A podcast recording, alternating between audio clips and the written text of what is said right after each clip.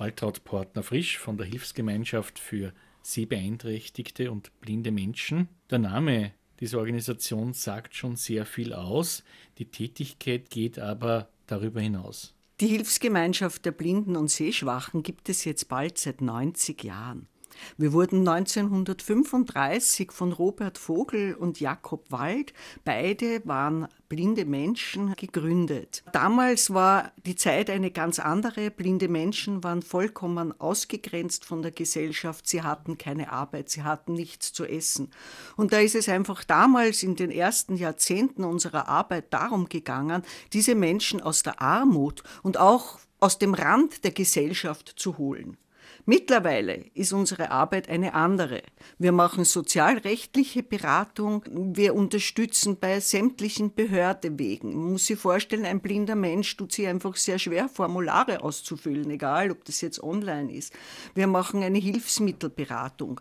Der Alltag blinder Menschen kann durch Hilfsmittel wesentlich erleichtert werden. Und wir bieten ein sehr, sehr großes Kurs- und Freizeitangebot. Man muss sich vorstellen, wenn man aus seinem Leben, aus seinem Alltag Alltag gerissen wird, indem man einfach zusehends sein Augenlicht verliert, verändert sich auch das persönliche Umfeld.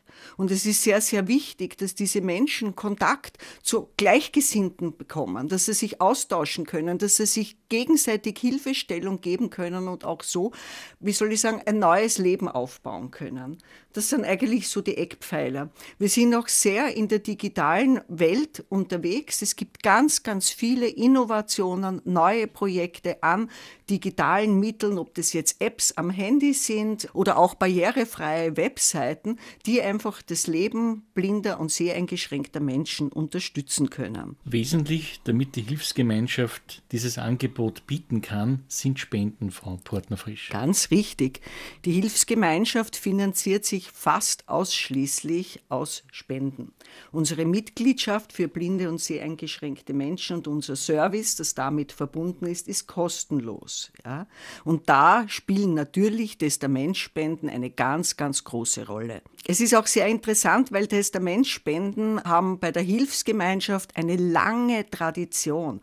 Also bevor es eigentlich noch dieses Wort Testamentsfundraising oder Testamentspende gegeben hat, sind eben Menschen schon zu unserem Gründer und damaligen Vorstand, dem Herrn Robert Vogel, gekommen und haben gesagt, mein Gott, mir ist es so wichtig, ich fühle mich euch so verbunden und ich spende immer und ich möchte eigentlich über mein Leben hinaus eure Arbeit weiter unterstützen. So ist es bei uns entstanden und wir waren dadurch auch dann im Jahr 2012 ein Gründungsmitglied der Initiative Vergiss mir nicht. Was kann denn die Hilfsgemeinschaft leisten, eben gerade aufgrund von Testamentspenden? Unser komplettes kostenloses Service wird eben aus Spendenmitteln bezahlt, aber darüber hinaus, und da sind wir natürlich sehr dankbar, eben gerade den Testamentspenden, können wir auch spezielle Projekte damit finanzieren. So haben wir zum Beispiel letztes Jahr in Linz einen neuen Standort eröffnet, damit wir einfach auch näher an den Menschen in den Bundesländern dran sind.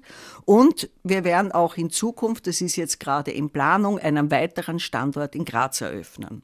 Wer nun Interesse hat oder sich überlegt zum Thema Testamentsspende mit der Hilfsgemeinschaft für blinde und sehbeeinträchtigte Menschen in Kontakt zu treten, wendet sich an Sie. Ja, genau, an mich oder auch an meine Kollegin. Wir sind zu zweit, da eben Testamentsspenden bei uns sehr wichtig sind und eine lange Tradition haben, haben wir eine eigene Abteilung für Testamente und Verlassenschaften. Der Testamentspender ist in unserer Organisation sehr, sehr wichtig. Der Hilfsgemeinschaft der Blinden und Sehschwachen ist es wichtig, dem Testamentspender bereits zu Lebzeiten etwas zurückzugeben.